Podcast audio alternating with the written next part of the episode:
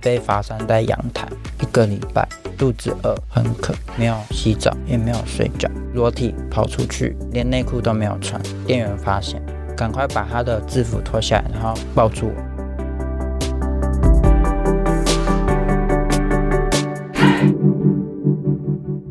窝是什么东西？自立好窝，成就好我。我是善慈。窝是什么东西？由 CCSA 中华育幼机构儿童关怀协会企划录制，邀请你看见施加尔的成长路。今天要来跟我们聊聊的施家少年是婷婷。婷婷在家里三兄弟当中排行老二，却是唯一一个接受安置的孩子。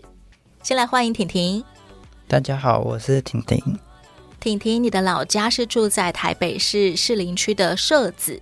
对，一般人听到社子这个地方，通常会联想到比较高比例的低收入户。对我我们家从小就是低收入户，但是最近变成中低收入户，因为哥哥去当军人了。开始有赚钱养家的能力了。对，婷婷现在几岁？我现在是二十二岁，也需要养家吗？顾好自己家，小时候家里的经济来源主要是什么啊？因为妈妈是百货公司的柜姐，在你的印象当中，妈妈总是漂漂亮亮的吗？不是就是很普通，她就是每天早上八九点就要出门，晚上十一二点才回到家。她一个人要养家里多少个人？爸爸妈妈，我们三个兄弟，有五个了。五个人对，只靠妈妈柜姐的薪水，对，记得那时候的薪水好像只有两万八。妈妈会对此有抱怨吗？经济压力太重啊之类的。呃，曾经有遇过一家五口只吃的一碗阳春面，五个人点一碗面，就是外带回家，然后家计刚好就只剩下一碗面的钱。我妈总是跟我们说，一碗面跟一颗卤蛋，然后分成五个人，那好饿，怎么办呢？加减吃一点，然后就撑过去。这种状况有多常发生啊？听妈妈说，好像有一阵子，直到我安置之后，家里面经济状况就稍微好一点。爸爸做什么样的工作呢？爸爸是路边发广告传单，或是举那个房子的广告牌，一天大概可以赚到多少日薪？大概五六百。小时候你们对于爸爸妈妈的收入蛮有印象的，是不是？就是他们会跟我们说要省点油，你跟哥哥弟弟会在哪些物质条件上面缺乏到吗？比如说别人家的小孩是有新玩具或是新的文具用品，但是我们的文具用品或是玩具都是一起共用，只能把它用到真的全部坏掉才能买新的。你们三兄弟会打架吗？小时候是蛮常吵架，会抢玩具。家里面居住环境呢？我们房子都是用租的，然后薪水有一半是拿来付房租，所以住的品质没到很好，基本上都是住那种四五楼以上，顶楼加盖或是有海沙屋，就比如说屋内潮湿啊，或是墙壁的油漆会脱落，会一直掉油漆，会啊有一些蚊子，下雨天有时候会漏水，夏天的话会很热。那、因为冷气的话，因为我们是租楼上比较高楼层的，那它冷气也是比较老旧。房东说这个冷气好像会漏电，所以我们不太敢用。最好不要开，会危险。对啊，到夏天的时候，你们家就是要耐热的度过。吹电风扇，可是有时候还是会很热啦，所以就是打赤膊，你们会抗议什么吗？基本上就是要听爸爸妈妈话，不然我们会被罚站之类的。 基本上都是爸爸在管，然后爸爸讲话都是比较凶。在三兄弟里面，谁最常被处罚？通常犯错的是弟弟，但是连坐法，所以我们三个都会被体罚到。多常会被体罚？一天大概是两次，就是会被叫去罚站。如果罚站还是讲不听，就会半蹲。弟弟都做了什么，害你们两个哥哥一起被罚？比如说看电视不能越线，因为不能近视。爸爸就是他想要安静一点的空间，那不要吵，那我们都讲不听，或是三个人又抢玩具吵架了，就会被骂。爸爸是不是堪称你们三兄弟的保姆呢？一手把你们三个带大。我印象中，我跟弟弟是爸爸照顾好的，哥哥好像是妈妈有请育婴假，特别照顾。在爸爸的连坐法之下，你们三兄弟感情好吗？我是跟哥哥比较要好，弟弟的话就是比较想要当哥哥，想要我变成他的弟弟，就是会把我的玩具抢走。比如说，妈妈买了三个人的东西，然后是按照顺序去分的，然后弟弟每次就是想要插队。他很不甘心，每次对都是最后一个才轮到他穿的、用的、玩的，会觉得很不服气。对，那婷婷，你刚刚好是老二，夹在中间，对，不管什么东西都是中间那个用到的。嗯你自己的感受是怎么样的？就打架也打不赢，所以我想说就让他自己当最后一个了。他想要当哥哥，那就给他当。你的个性在三兄弟里面算是比较温顺的吗？我比较不容易生气，比较不会去 fight 去对争什么的。对啊，那被处罚呢？有时候很顽皮的讲不听，然后只有我在半蹲。你并没有真的跟爸爸顶嘴，对，只是爸爸觉得好像怎么罚婷婷，婷婷都没有学乖。哥哥弟弟就是比如说罚站，那他们要乖乖站好，但是我就偏没有站好。我那时候好像就是比较顽皮，其实你并不是存心的要对去跟爸爸对着干，对你就只是扭来扭去、软趴趴的，结果导致只有你一个人被罚最久的时间。对啊。我记得好像最久好像有一个晚上没有进去房间睡觉。被罚站在哪里啊？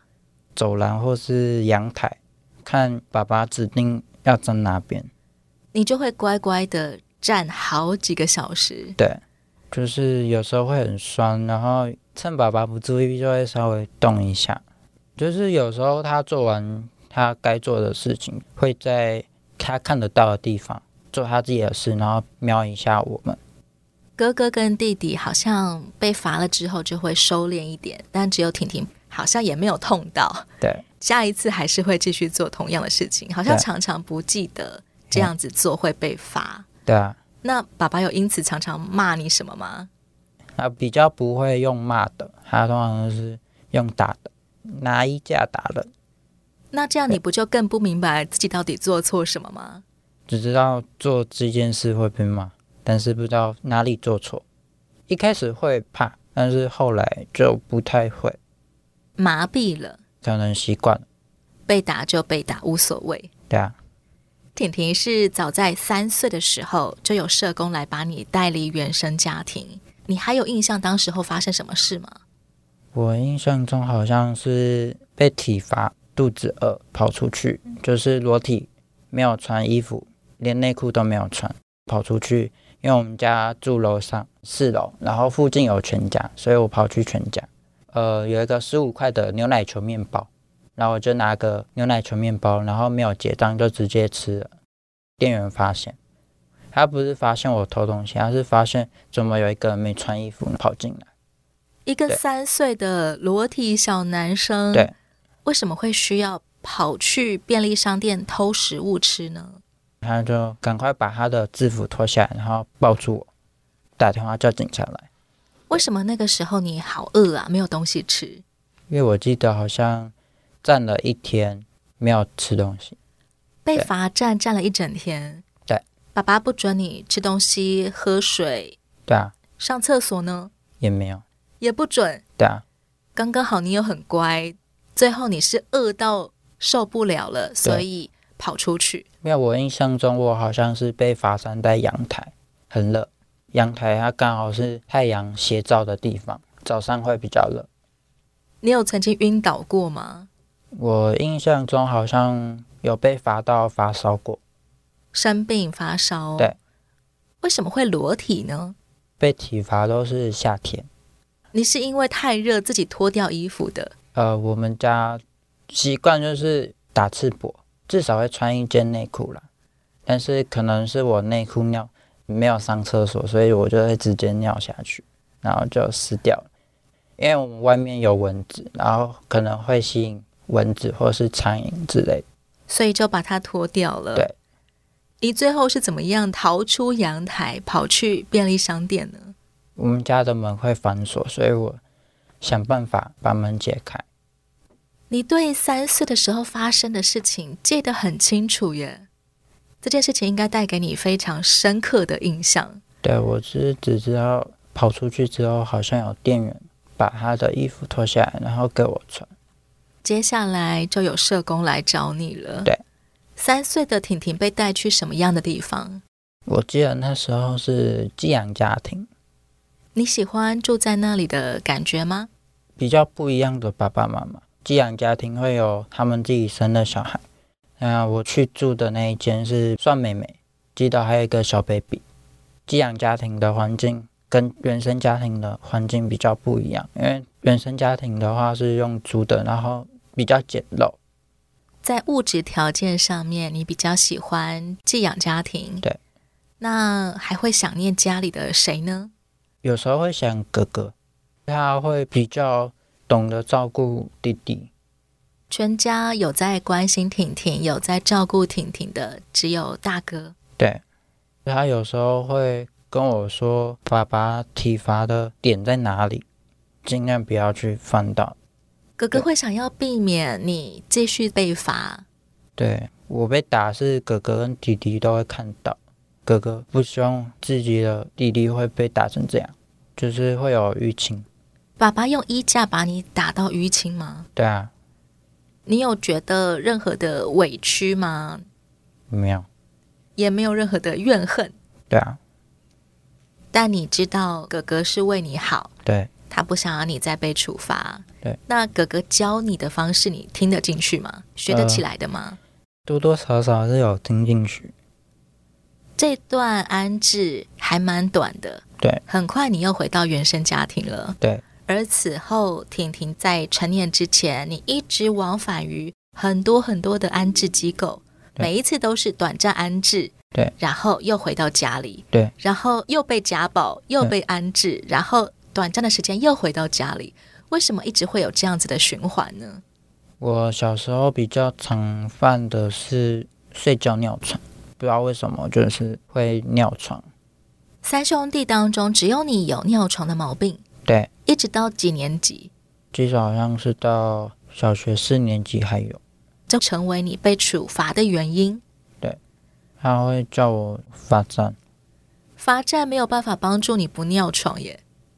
我记得那时候好像有去看心理医生，可是好像也没有用。他就说你怎么又尿床？每一次为什么安置的期间非常短，你又会回到原生家庭呢？因为我去安置机构表现比较良好，然后他们就会说我在安置机构的表现状况都是蛮正常，没有什么异常现象。爸爸妈妈也希望你回家一起住吗？他们是说表现良好那就回家。每一次你接受安置，都是发生类似的事情，被邻居报警，被店员报警，对所以有社工来找你，对啊，代表其实你很常在被打的时候，你是会逃出去的。我好像小时候就会想一些方法，然后让自己不要受到伤害。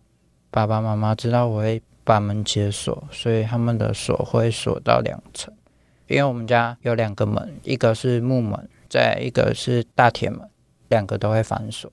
之前都是只有锁木门，每一次你都是因为好饿而逃出去吗？有时候是没有水喝，然后很渴，因为我身体很脏，不敢进去屋子里面拿水，怕把干净的水弄脏了。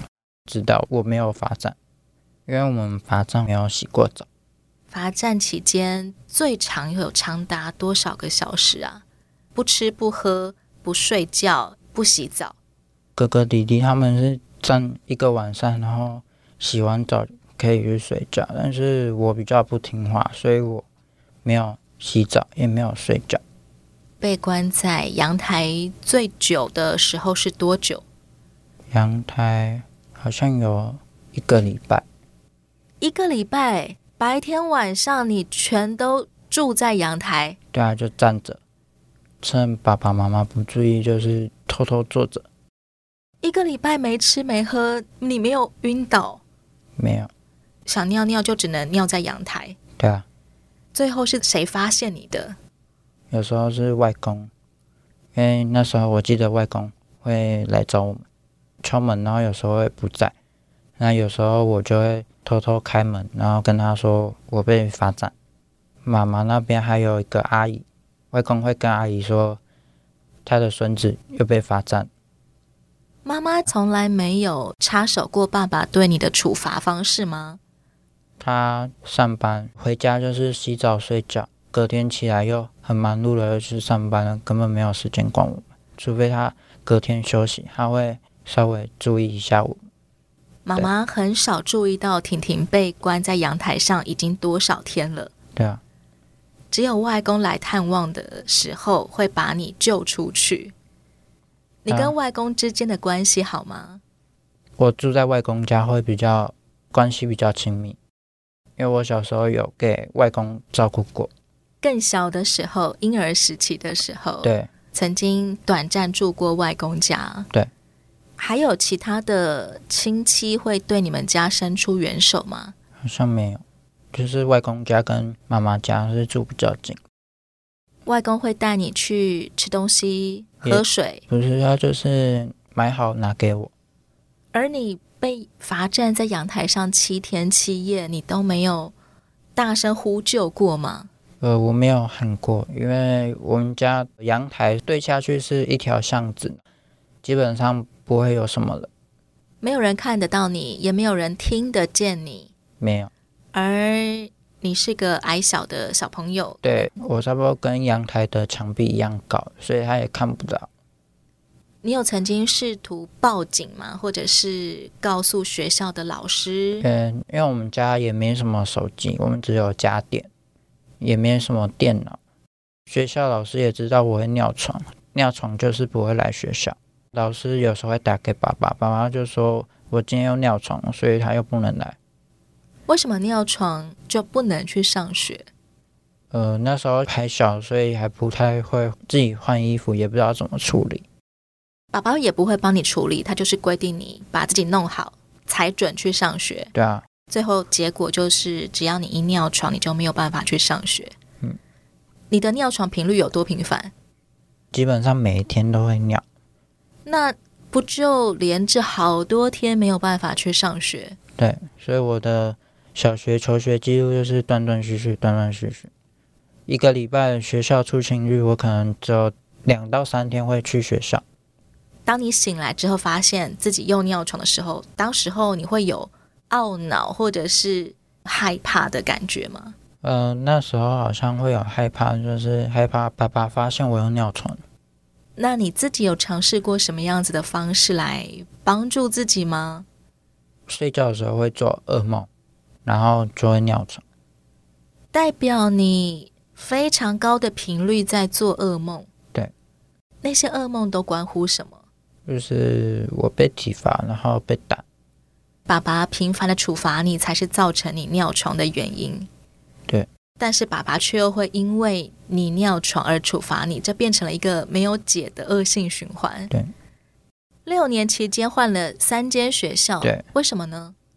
因为一下是寄养家庭，一下是安置机构，然后一下又回来，回来一学期又是去安置机构，每一次接受安置之后，就必须要转学，对啊，但是每一次安置期间都不长，可能差不多维持一学期的时对，间差。不多就是一学期，或你是要回到自己家，回到原本的学区里面的小学。对，这样子频繁的转换居住环境，转换学校环境，有办法交到朋友吗？我没有交到什么比较要好的朋友，直到小学六年级毕业之后，因为社子就是一个小城市，然后社子没有国中，通常都要去士林的市区，士林市区也只有两间国中，好不容易会遇到一些国小朋友，因为我们家有低收，所以偶尔还会有课后班，课后班有时候会认识一些朋友，但是因为我转学的频率很频繁，所以大概听到名字而已，没有太了解他们。直到国中之后，有一个好像我印象比较深刻，然后又是同班的，因为国中比较稳定，因为跟他当同班同学，所以我对他比较了解。你的尿床问题一直到差不多小四、小五的时候才终结。对啊，你觉得是什么关键让你的尿床开始有改善了，可以嗯控制得了了？记得那时候好像小学的学校辅导老师，每个礼拜三某一堂课会被抽去心理辅导，就是学校的辅导老师会安排一个心理咨询，然后他会教我做一张小纸条，然后登记什么时候有尿床，什么时候没有尿床，或是尿床的时候你会想到什么心情或是感觉，把它写下来。每一次心理咨商的时候，就跟老师去做分享或是讨论一些要怎么改变这个问题。对你的帮助的地方是，频率有减少了，但是还是会没有尿床是去了安置机构之后，那边的老师开始对我的尿床有做一些调整，比如说晚上七点之后吃饱饭后，尽量不要喝水。住进安置机构的期间，婷婷有感觉比较安全吗？比较没有在做噩梦吗？呃，有比较安全，然后作息也比较正常，一样会做错事，但是体罚的方式比较不一样，不会被打，也不会被站，就是去写悔过书或是抄课本吧，比如说抄课本三遍。你喜欢住在安置机构里面的感觉吗？一开始是比较不习惯，但是至少不会被爸爸打。那每一次发现，诶，又要结束安置了，又要回到自己家的时候，你的想法是，不知道什么时候又会回来这边。你其实心里面有底，大概很快回家之后又会被体罚，对啊然后又会被别人报警，又要来到安置机构了。对，安置机构的老师有没有教你一些事？因为我那时候家庭里面也没教我们洗碗，然后折棉被，因为我睡觉都是睡在客厅的椅子上，坐在椅子上，然后趴在客厅的桌子上睡觉。在安置机构，你才学会躺在床上睡。对，躺在床上睡觉，然后早上起来要折棉被，我也不会折棉被。去安置机构的第一天是生辅员教我折棉被，然后洗碗，怎么洗衣服、晾衣服，要怎么做家事，扫地、拖地。有没有非常感谢生辅员的事？我我应该是喜欢地图，因为生服务员带我们出去玩，我总是会拿很多地图研究。这个部分有让你在学校的哪个科目变得比较强吗？社会跟历史是我科目比较高的，从三岁起开始往返安置机构，一直到你几岁的时候，小学四年级去了最后一次的安置机构。在那之后就再也没有被体罚，然后被带去安置了。对，代表家里面开始有怎么样子的改变？就是一样会体罚，但是至少我比较懂，知道哪些事情是错的，哪些事情是对的，不要再去犯错。知道要避免哪一些地雷不要踩，对免得触怒爸爸。对，现在的婷婷已经二十二岁，你会怎么形容从小到大你跟爸爸之间的关系呢？呃，算是比较严厉的保姆，虽然他没教我们什么家里面的事，但是他把我送去安置机构，我学到了很多。那你跟妈妈之间的关系呢？就是回去之后知道她是我妈妈，但是我不知道怎么跟她互动。小学时期，婷婷其实频繁的在转学，导致课业是跟不上的。对我的课业就是永远都是落后，然后国英数考个三四十分，可是我不知道为什么社会历史这一块我就是会拿的比较高分，可能六十七十八十。再回去原生家庭，然后读国中的时候是被学校认定是特殊生，所以我国中是读特殊资源班的。跟一些身体有残缺或是智能有障碍的同学一起学习课程。刚上国中的婷婷，学历鉴定差不多是几年级？那时候跑出来的分数，我好像还在四年级，就只能写到四年级的那些字啊，那些数学。国中以后的婷婷就变成了资源班的特教生。对，你的同学当中有像你一样是学习能力落后的吗？只有一个是比较认识的同班同学，我们就一起去资源班，但是他补强的科目只有一科，但是我是全部都要补。特殊生集中在一间小教室上课，特殊课比较麻烦，是说这一堂课是数学，那我就会被抽离去别间教室，不是跟原本班上同学一起上课。只有像音乐课啊、美术课啊、哎对跟体育课啊，对跟自己班的同学一起上。对，家里对于婷婷上了国中之后学习跟不上，必须要去资源班补强，有表示过什么吗？弟弟笑我，我是一个智障。他妈妈那时候非常不同意我去，他说我是一个正常人，那你为什么要去跟一个不正常人的班一起学习呢？但是后来还是去了，就只能靠自己。这三年上的资源班有帮助你在国三毕业的时候，国英数这些有补到了国三的程度吗？至少我学到一些，但是分数一样没到很理想，但是至少有拉上来一些。婷婷自己怎么看国中必须要去读资源班这件事？国小是课后班，那国中变成资源班，至少我不会跟原班级的数学落后太多。要比分数的话，也只要跟那些落后的同学一起比，也不是跟原班比，因为原班都是顶尖学霸。我读的是明星学校，因为那时候我记得我们家附近就是士林区比较多学生会去选的，所以他们的分数自然本来就是会比较高。社子岛因为隶属于台北市士林区，对，所以你的国中当然读的是士林区的学校，对。不料刚刚好碰到明星国中，对。在资源班的学习对你来说会比较松一口气，它的模式比较简单，就是你只要按照他们的模式去学习，基本上分数应该会比较 OK。有一个英文老师，因为我英文没有到很好，但是有两个英文老师，一个英文老师比较严格，然后一个英文老师用说故事的方式让我把英文单字背下来，规定我每天要背几个单字。我发现我好像看故事记单字的这个方法会稍微记到一些单字。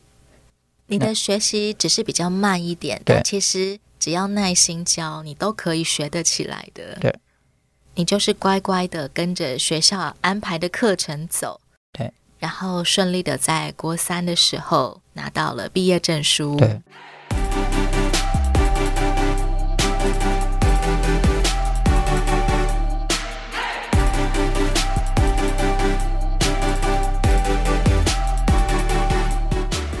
婷婷的童年充满了恶性循环，因为尿床而被打被罚，睡着之后又做了关于自己被打被罚的噩梦，做了噩梦再次导致尿床。